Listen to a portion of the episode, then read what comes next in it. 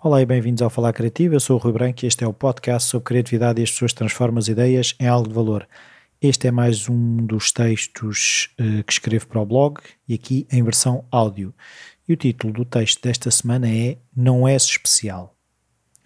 Quando deixas de contribuir, começas a morrer. Eleanor Roosevelt. Tinha planeado escrever sobre outro tema, mas uma vozinha interna disse-me que não, que esse ficava para depois. Este era mais urgente. E eu fiquei a pensar porquê. Então, ontem, ao almoçar com um dos meus melhores amigos, conhecemos há 30 anos, percebi que tinha mesmo de escrever sobre isto. Vivemos num tempo em que é cultivada a necessidade de stand out, de ser único, ser diferente, que temos de mostrar ao mundo o nosso valor. Somos convencidos que somos especiais. Não somos, pois se todos formos especiais, ninguém é. Com este conceito de sermos especiais, ficamos a achar que por sermos especiais, três coisas têm de acontecer. A primeira é que os outros têm de ver a nossa especialidade, que temos de ser idolatrados como se fôssemos um novo Messias que desceu à Terra e que, se não o fazem, é porque estão contra nós, são ignorantes, são seres inferiores, que não têm a capacidade de ver a magnitude do nosso alcance. Pura soberba. A segunda, que também acaba por vezes ser consequência da primeira, é que se somos especiais, não temos de nos esforçar mais cedo ou mais tarde, todos vão conseguir ver o magnífico que somos e os que não veem é porque são ignorantes, como já referi. Acreditas que sem esforço, por pouco que seja, se consegue algo que valha a pena? A terceira é que se somos especiais, conseguimos fazer tudo sozinhos, não precisamos da ajuda de ninguém e que isto é tudo sobre nós, sobre o que conseguimos alcançar, onde conseguimos chegar, só porque somos seres especiais. Todas estas consequências de sermos levados a achar que somos ou devemos ser especiais causam uma frustração gigantesca, porque trazem consigo uma responsabilidade maior do que aquela que qualquer um de nós pode suportar. Porquê?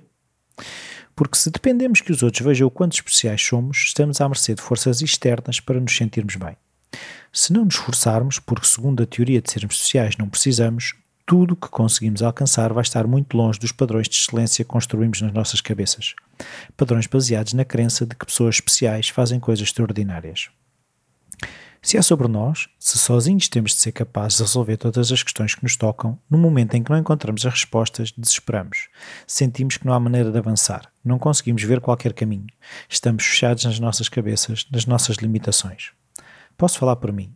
Durante a maior parte da vida me deixei convencer que tinha alguns dons e que a vida era injusta naquilo que me trazia de volta. Eu merecia mais, eu era especial. No entanto, nunca me senti especial. Esse é o grande problema. Não somos nós que nos sentimos especiais, são os outros que nos fazem sentir especiais, não porque somos, mas porque os fizemos sentirem-se especiais.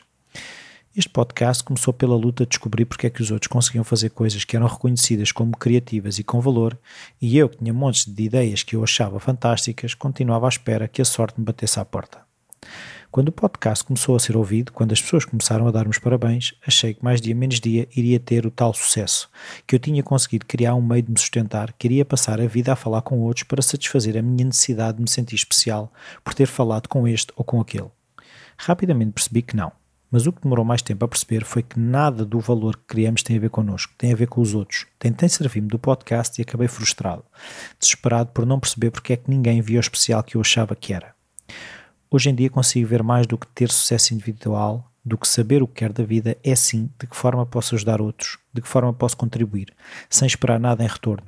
E aí é que está o grande desafio, mas também a paz. No momento em que acho que tenho de saber para onde vou, que tenho de ter o caminho bem traçado, que tenho de saber exatamente qual o próximo passo para chegar àquela coisa que me torna um ser especial, bloqueio. Tenho dúvidas.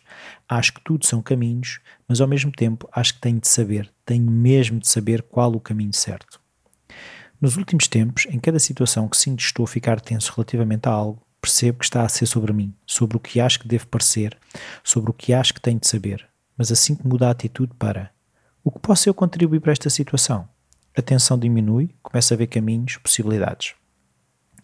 Humildade e ser útil, essas são as verdadeiras medidas do sucesso. Quando sou útil, quando sinto que não é sobre mim, as nuvens abrem-se, o mundo expande, o mundo é maior e eu sou maior.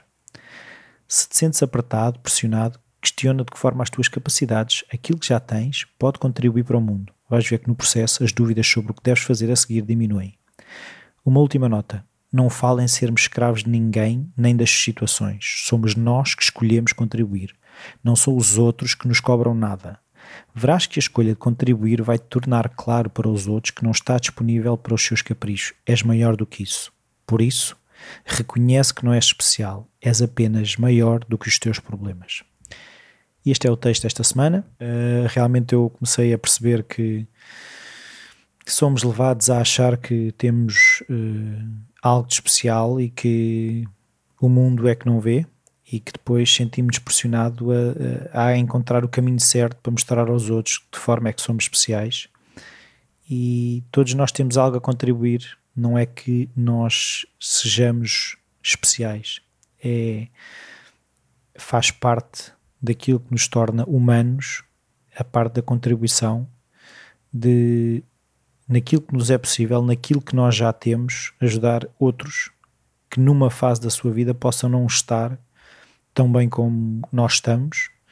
Há sempre aqueles que estarão melhor e há sempre aqueles que estarão pior. Uh, e nós só conseguimos gerar valor ajudando, contribuindo para aqueles que numa determinada fase poderão estar pior que nós. E é o texto desta semana. Espero que tenham gostado. O e-mail rui.falacreativo.com está sempre disponível.